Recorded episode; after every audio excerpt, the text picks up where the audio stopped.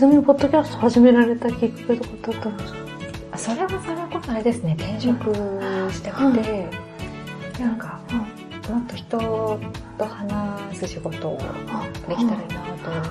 それがきっかけで、ただその、何の職業にしようみたいなのは全くわかん。なくて、なん。かみん。などうやって自分の仕事を見つけてきたん。だろうみたいなのが気になって始めたきっかけはとか聞いて回ってたら、みんなそれぞれ素敵で面白くて、なるこういうの配信できたらいいなみたいな。もっといろんな人に聞いてもらいたいなみたいに思うようになって、始めたっていう感じですね。結局私の転職どうしたんだみたいな感じで、こっちが最初の目的が、目的になっちゃったんですけど。そこからやっぱりキャリアコンサルティングとかに興味持ち始めて、今、勉強してるって感じですね。なんか職業を見つけていく、やっぱなんか好きを見つけてる人ってキラキラしてるじゃないですか。はい。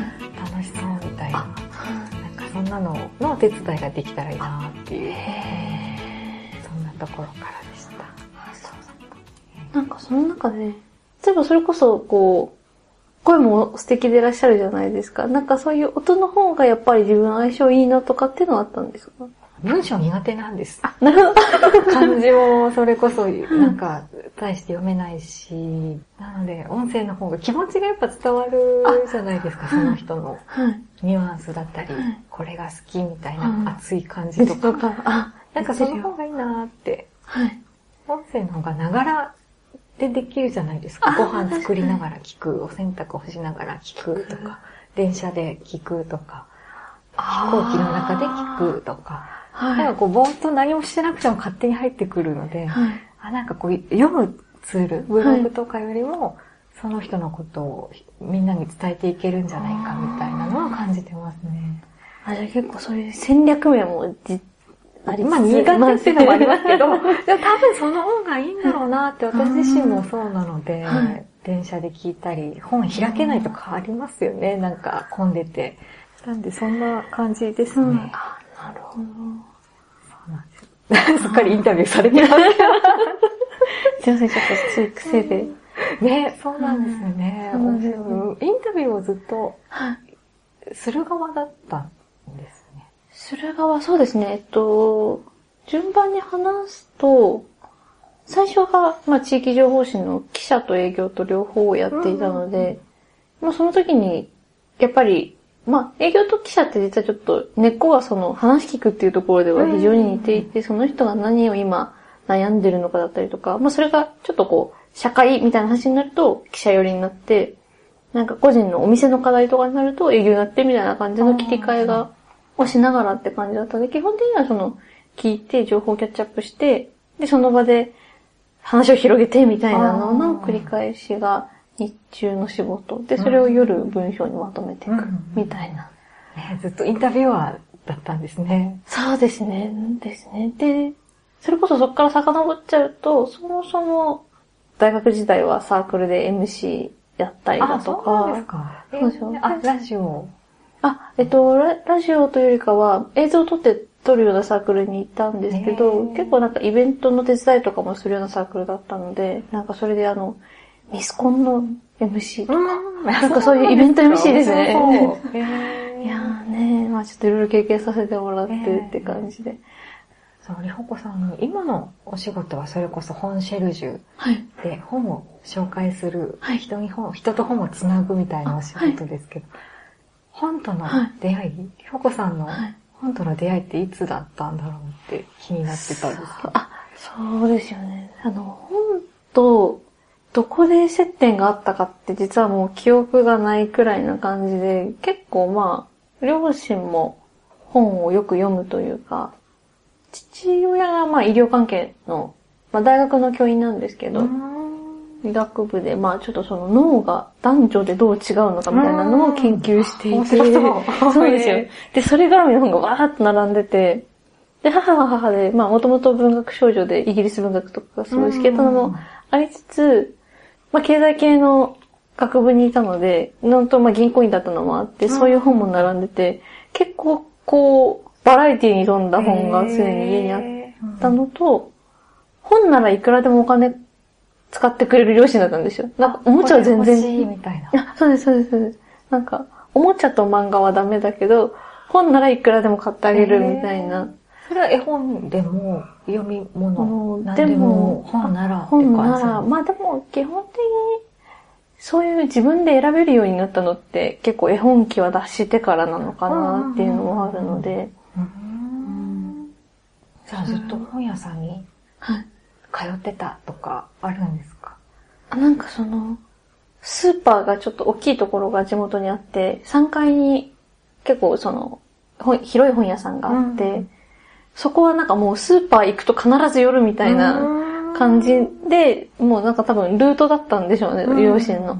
それに一緒についてって、なんかもうた、そこで結構立ち読みとかもし始めて、で、なので、それこそその時は、ただ、やっぱり本ならいくらでもいいよと言われつつも、ちょっとこう、ギャグ性の高いのとかはもう買ってもらえなくて、どっちかというとまあ名作ものとかが多かったんですけど、まあとにかくテレビはあんまり見せないって感じだったのと、映画もそんなに連れてってもらった記憶もないですし、その割に結構図書館とかはやっぱ連れてってもらってたなっていうのがあるので、なんか多分、両親のそういう教育の基盤を本に置きたかったんだろうなっていうのは、まあそれが無事成功したみたいな感じなのかもしれないんですけど、やっぱりご両親もそういう風になってほしい、本好きになってほしいとか、自分たちが本から感じてきたいろんなものを、なんか、逆にも感じてほしいみたいな思いがあったりとか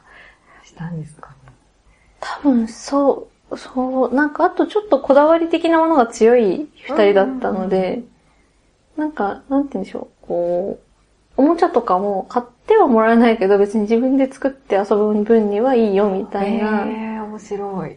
なんか、そうなんですよ。なその、流行り廃りに、で、廃るものを買うことにあんまり意味を感じないタイプの人たちなので、おもちゃとかってどんどん新しいの出るじゃないですか。で、まあ、でも本って何回読んでもこう、感覚が多分違うっていうのが、その教育法にちょっと近かったのかなとは思います。なんで、あとやっぱちょっと面白かったのは、ディズニーの英語のビデオ。うん日本語のビデオは見せてもらえなくて、はい英語だったらいいよって言うんで、ディズニーの、まあそれこそ長寿だと白雪姫とかを買ってきて、で、1回目はもうやっぱ見ても意味わかんないんですよ。うんまあ絵は動くとしても。で、なんか、それを、まあでも繰り返し、そうすると理解するまで見るっていううん習慣が生まれるので、なんかそれは OK だったみたいな。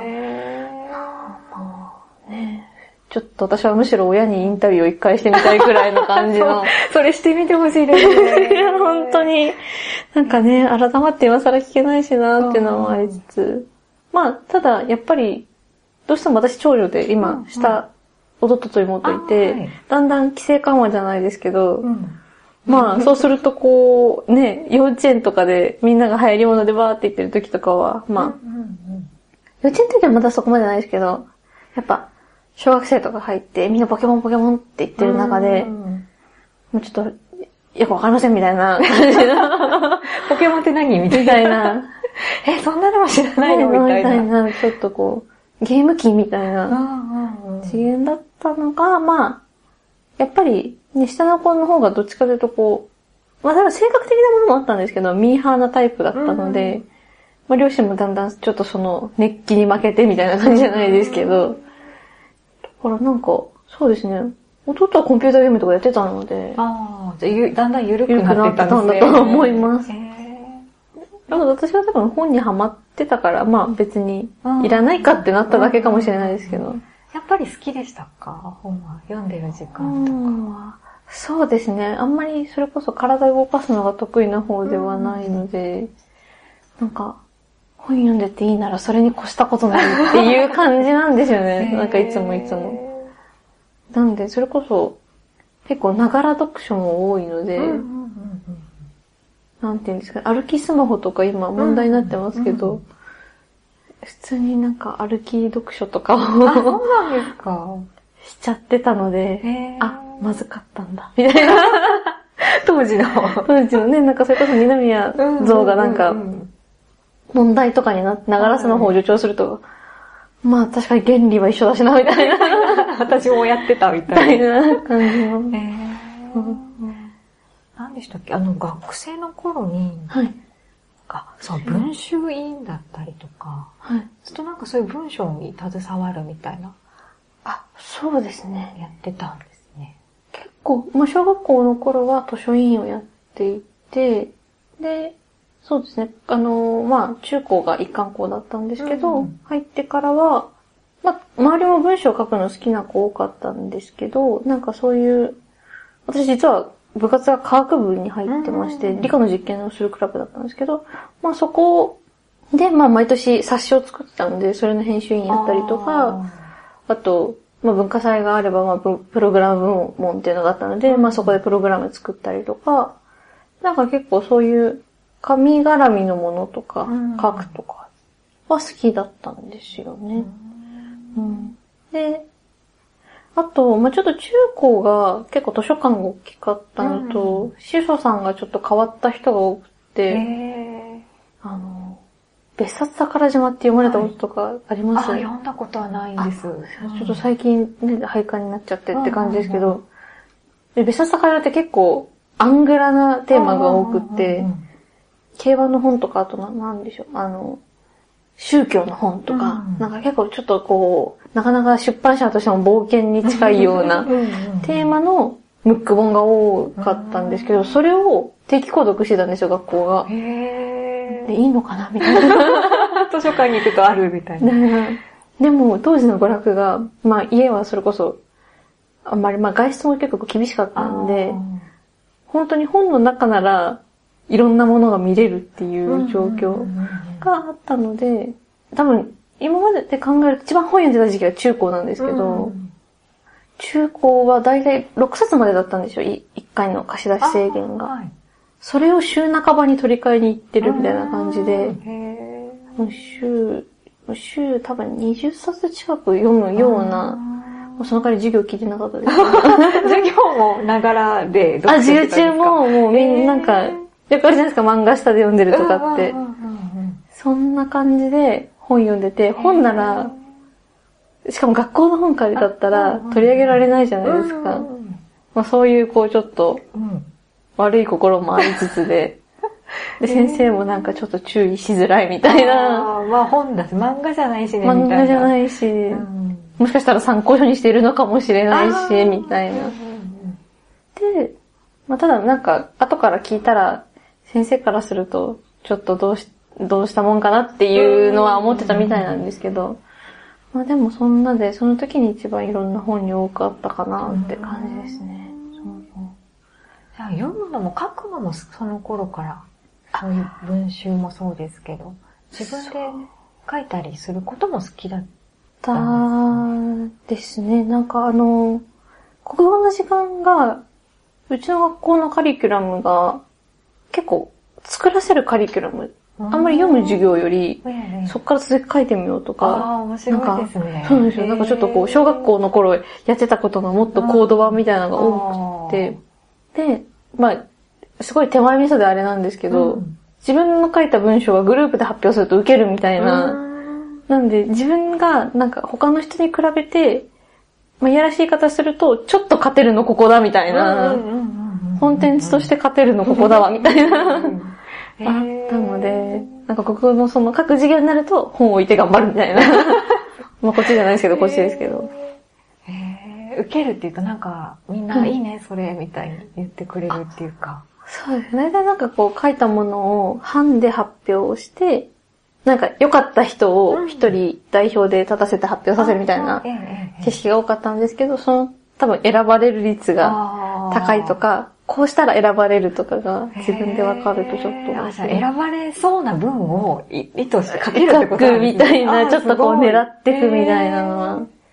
それがハマった時がすごい楽しくって。なんで、なんか、俵町っぽい短歌を書くとかいう授業とかもあったんですけど、なんかそういうのも、ただのパロディだと面白くないけど、なんかちょっと先生のネタとか入れたら、同級生キャラいいだろうとか、狙えるんですね。すごい。なんか、才能ですね。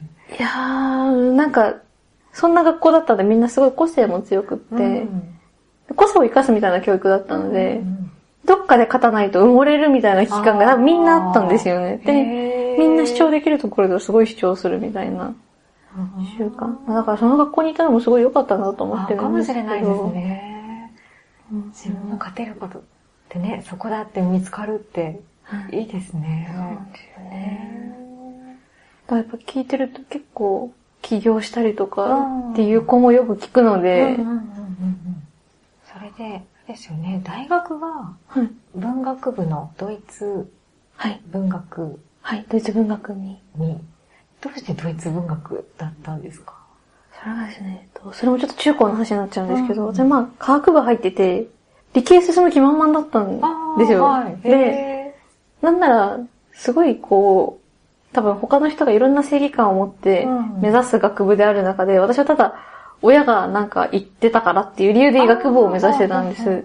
で、多分そんな緩い動機だったのも悪かったんでしょうけど、数学でつまずいた時に、全くもってそこからやる気がストップしてしまって、それこそ数三入った時ですね、数三入った時に、なんか、この分野は私ダメだみたいな、こう、アレルギー的なものが出て、で、まあちょっと家の中では吸ったもんだったんですけど、高校3年生の春に分転するっていう。高校3年生の春って、春結構、なんだろう、ギリギリでもないですけど。いや、だいぶギリギリ。そりゃ吸ったもんだしますよね。ねもう何を今更みたいな。ただまあ、こうかこうか、医学部の勉強って、国立なんでも全部勉強してたんですね。で、それを、しかもその中でも国語が一番成績良かったんですよ。なんでまあそこ伸ばせばいいよね、みたいな感じで。まあそれで間に合ったから、まあ結果的には良かったなっていう。そう、なんかまあ国語と英語でどうにかと、取れたみたいな。あとまあ多分、まあ、そのドイツ文学科は小論文もあったので。ああ、なるほど。小論文。強いですもんね、そこは。そうなんですよ。もう書くことなら負ける気しないわみたいな感じだったので。強い。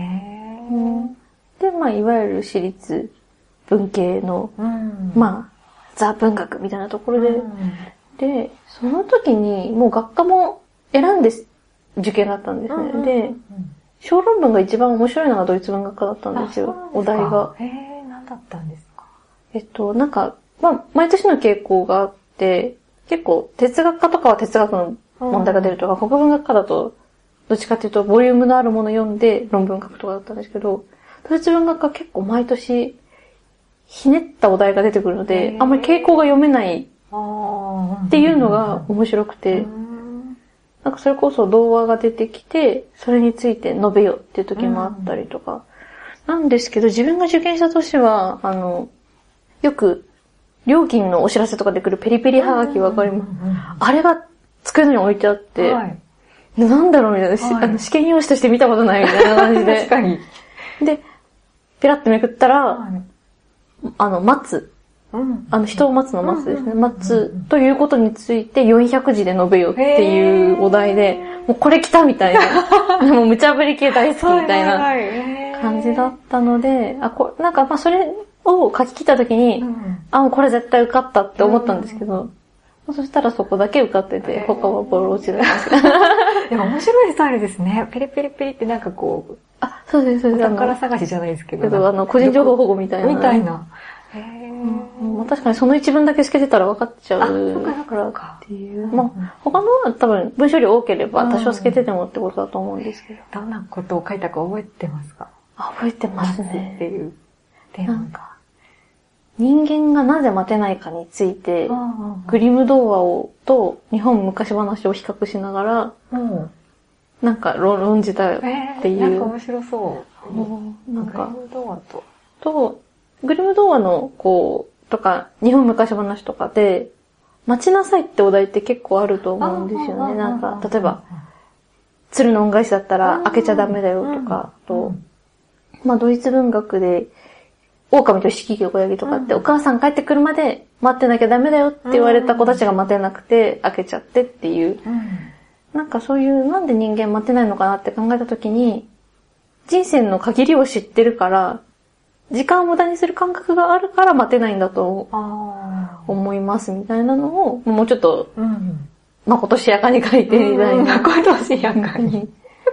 うん。で、もうそれで、もうそれが、その、ピリってめくって2分くらいで思いつい、それで書こうって思いついて、あこれは勝てると思いながら書いて、で、まあ、無事受かったからよかったですけど。うん無茶ぶり好きなんですね。無茶ぶり好きですね。なんか多分、大喜利好き、あ、中高時代そうなんですよ。ラジオハマってたのもあって、うん大喜利が、大喜利系のラジオ番組聞いてたんで、へなんかこう、それこそお題がアナウンサーから出されて、みんなそれに、当時始まったばっかりのツイッターとか、うんうんうんあとまあメールでの投稿もできたんですけど、それでもう一斉にみんな送ってリアルタイムで、アナウンサーが気に入ったやつ読むみたいな感じだったので、そうそう、それもあって、そういう、なんか、ひらめきを求められるものが結構好きというか、それは自分で書く、アイなんかアイデアをはい。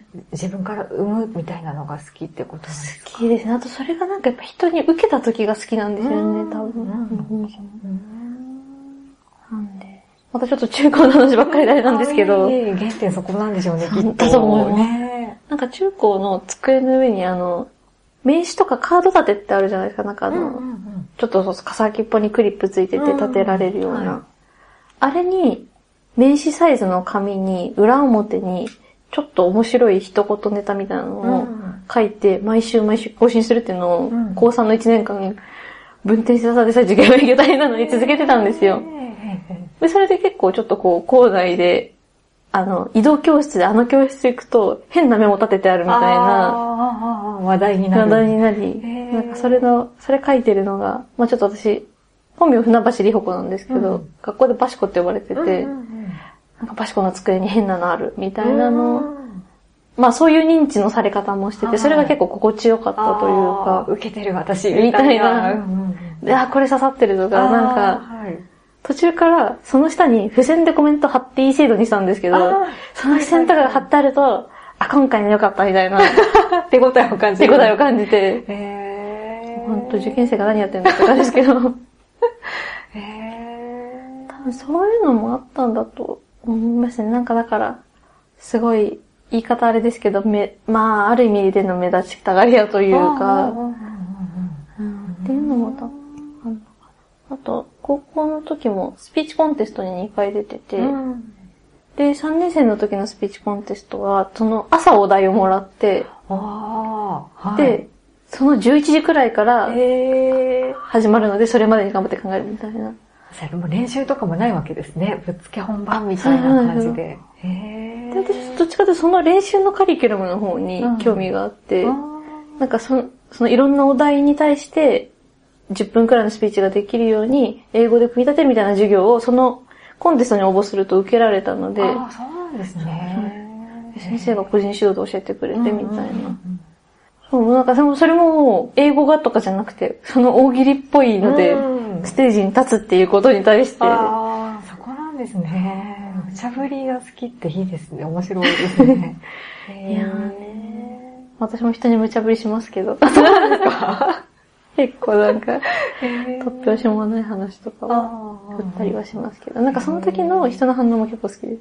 あ、振られた時の。振られた時のなんか、戸惑ってるけど頑張って考えてる感じとか、ふふふって、なんかな 内心ニヤニヤしちゃう。しちゃうみたいな、内心どころじゃなくもう顔に出てると思うんですけど。似合ってちゃう。へー。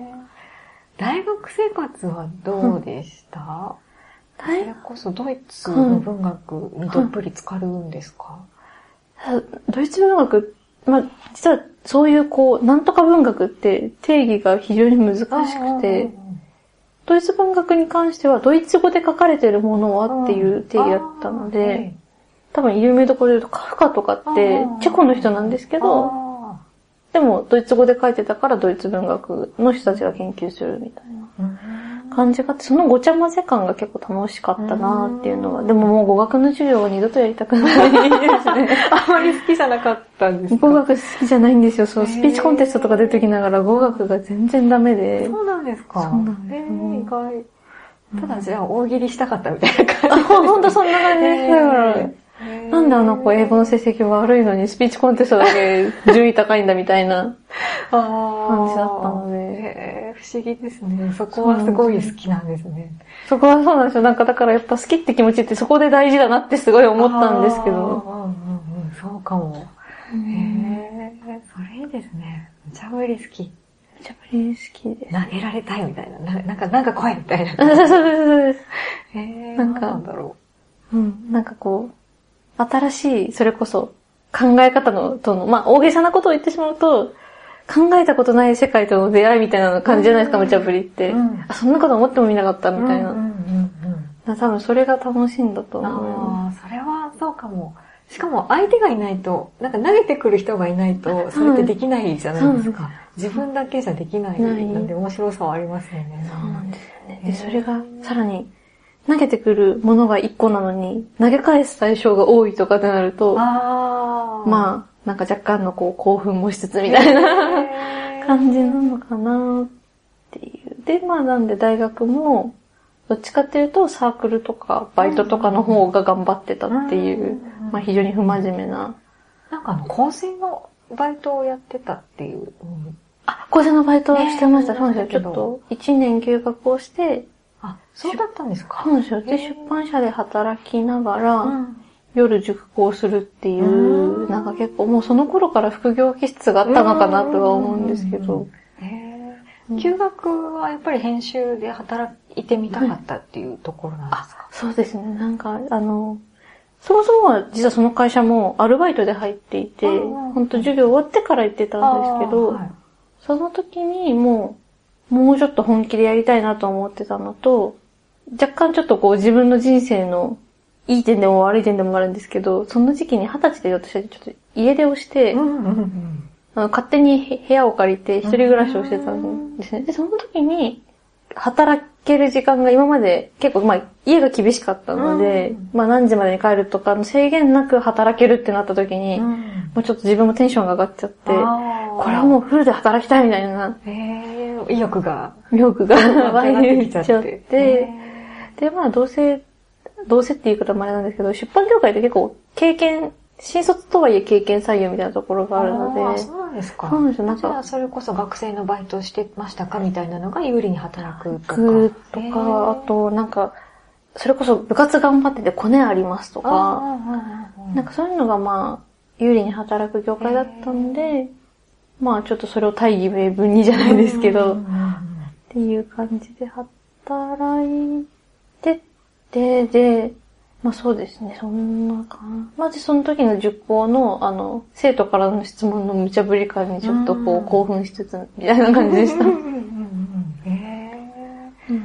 生徒も無茶ぶりするんですね。まあ小学生大体無茶ぶりですあ、そうなんですかね。やっぱ小学校の集団授業だったんですよ。なんでも多分こうよくあるところで言うと先生恋人いるんですか？とか、もあったんですけど、なんか、先生どうして今日来たんですか？みたいな。じゃあなぜ君は今日来たんだ？みたいな。確かに。なんか確かに、よく考えてみるとなんで私来たんだろうねみたいな。そこで改めて振り返ってみるみたいな。たいなあなんかそこで、あ、そっか、今日はこの子たちの成績を上げるために来たのかな？みたいな。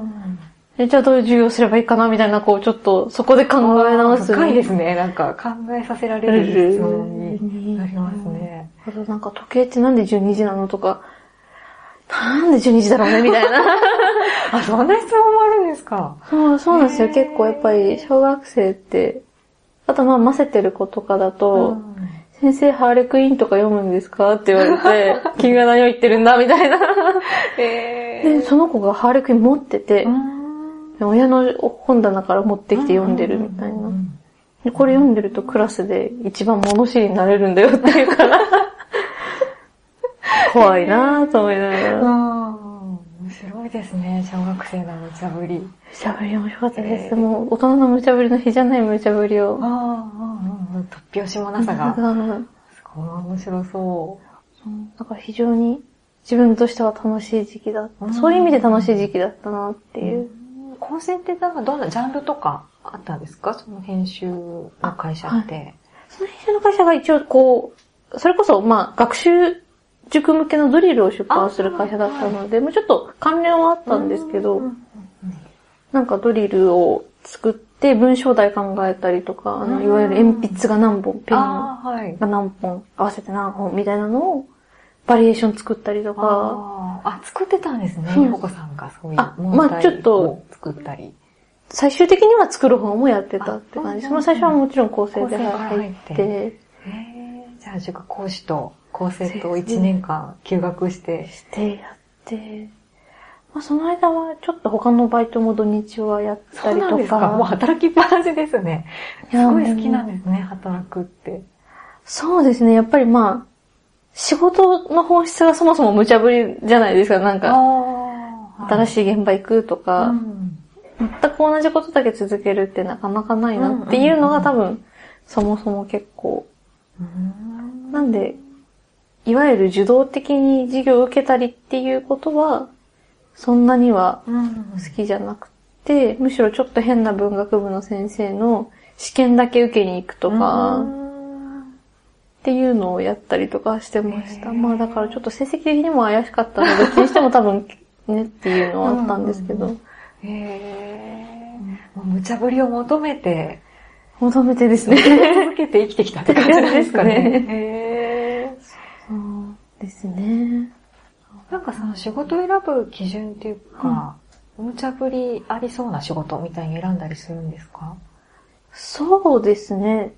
まあ最初それこそイベントのアルバイトが土日だけとかって、なんかよくあるじゃないですか、あのうん設営行ったり、売り子やったりっていう。ああいう事務所は毎回仕事変わって面白そうだなとか、なんか仕事に変化がありそうなところは、結構見てるかもしれないですね。で、あとそっからの結構縁で広がってみたいなのがあって、うん。なんかそのイベントの会社でまあ、イベント系のその楽しいのもあれば、ティッシュ配りみたいなのもあって、で、ティッシュ配りをしてた時に、スカウトをいただいて、ピンチヒッターのバイトみたいなのをしていピンチヒッターのバイト。なんか人が一人足りなくなると行くバイトみたいなのをしていて、それも結構面白かったですね。なんか、カメラマンのアシスタントが一人来れなくなったから来てって、私カメラマンのアシスタントしたことないけど、みたいな。へーで、あと料理研究家のアシスタントとか、はいなんかそういうアシスタントをいろいろやるみたいな。いへー面白いですね。や、非常にその時は面白かったです。へなんでそう。お寿司屋さんとかも行きましたね、なんかその時は。ーえ、握ってたんですか？あ、いやいや、逃げ、逃げらずに、まあその時もやっぱりお寿司を握る人たちの補助的な感じあーはでい、わさびが減ってきたらうん、わさび作るとか、なんかそういうの。やってたんですね。そうなんですよ。面白い。そう。数えたらキリなさそうですね。一回、なんか誰かに、それこそなんかイン、インタビューじゃないんですけど、仕事の話聞きたいって言われてうん、話した時に数えたら、30種類くらい多分バイトしてて、うん。そう。結婚式場の DJ とかもやってて、そうなんだよも。へそれもやっぱり選ぶ時に毎回現場が変わるのが良くて、変化がないと無理えみたいな。あると思います。そう、やっぱり本の世界って変化の世界じゃないですか。だからもう本ごとに世界が違うわけじゃないですか。それに慣れてると、なんか日常の刺激がそこ基準になっちゃってるのかなっていうのはちょっと一回自分で自己分析した時に思いました。もうそれぞれ一冊一冊全部世界観が違うし、はい作家さんによっても違違ううし、し、そういうものが日常にも欲しいみたいなみた感じ。いな、なんか、自分のまあ、引き出しになればっていうのはもちろんあるんですけど、なんかそういう世界を見てみたいっていうのが、あその見える世界が変わらないと、ー、うん。なんかだんだんだんだんモチベーションが下がっていくみたいなへのがあるんだと思います。世界が見てみたいっていいですね。そうですよね。の割に別に海外行ったりとかしないんですけどね。ああ、そうなんですね。そうです本の世界とか、はい。日常でもちょっとこう刺激のある仕事をやるだけでもすごく楽しいみたいな。不思議ですね。へなんかそこで言うと、人って一つの世界観があるじゃないですか。ーうんうんうんもうそれ聞いてるのが楽しいので、うん。なんか別にそれはエリアの問題じゃないなっていうのもあったりとうんうんうんか、ああ、それ、そうかもですね。海外行ったからで世界が変わるわけじゃないしとか。そうそう、そうまあ、まあ、変わる方もいらっしゃるんでしょかうけど、もしれないけど。う。うんんなんか、むしろこう海外行って言語的なこう、ハードルがあって、あんまり、り喋らないことの方がちょっとつまんなくは感じはい。ちゃうのもあるのかな。やっぱり、日本語が好きっていうのもありますけどね。ああ、そうなんですね。日本語、日本語は面白いなと思います。うんなんか、まあそもそもね、よく言われることで言うと言葉の種類が、うん文字の種類がそもそも3種類あるっていうのもありますし、なんか、造語が非常に作りやすいじゃないですか。うん。うん。まあ無茶ぶりとかも多分、もともとね、む無茶をするとか、無茶を、む無茶をするって言葉だったはずなのに、うんじゃあなんかそれを人に対して投げることを振るって言い方するとかって。分解すると結構面白いなっていう。無茶渡しとかじゃなくて、多分その乱暴な感じもあってのはいはいイメージが、があるん渡すじゃない、なんか丁寧な感じじじゃゃなないいですか、渡すって。んですよね。で、しかも投げるんじゃなくて、やっぱりちょっと、そこは振るんだろうなっていう。ニュアンスが伝わってきますよね。感じが面白いなって。だから非常に、まあもちろん海外のドイツ文学とか読んでても文体はあるんですけど、うんうん日本の文体のようなバラエティ感ってうんあるのかなっていうのはん正直思っちゃいます。なんかうん、文字の種類がそれしかないのにみたいな。ああと 文法も結構ガチガチなのにあ。はい。はいはいはい。へえ、面白い。うんですね日本語が好きっていいですね。なんか美しいな。いやーね、なんか、改めてちょっとそういう、逆にそう言ってるって言われると照れくさいところありますけど、そうか。別にこう、ね、言語学者でもないですし、ああ。でもなんか面白さっていうか感じるものがあるってことですよね。そうですね。なんかやっぱり、うん。あの、なんて言うんでしょう。それこそ、文字数で限られて、なんか短歌とかっていう世界とかも、ある意味、お題と季節の言葉入れて、うんうんうん。あれに収めなさいみたいな、うんうんまあちょっとキャッチコピー的なところとか、うんそこに物語作んなきゃいけなかったりとかっていう、まあ、無茶ぶり性が好きだったりだとかっていうのもあって、でもそれってやっぱ日本語だからできるなと思うので、制限とかルールの中ではい。表現しなさはいいみたいな感じっていうか。うん。やっぱりそれを楽しむ文化がそもそもあるんだなっていうのは好んきです。怪文好きな方とかもいらっしゃいますしね。そうですね。怪文の世界も深いですよね。面白いですよね。ややっぱりあれは英語じゃちょっとできないじゃないですか。こっち側が母音ばっかりになっちゃうので、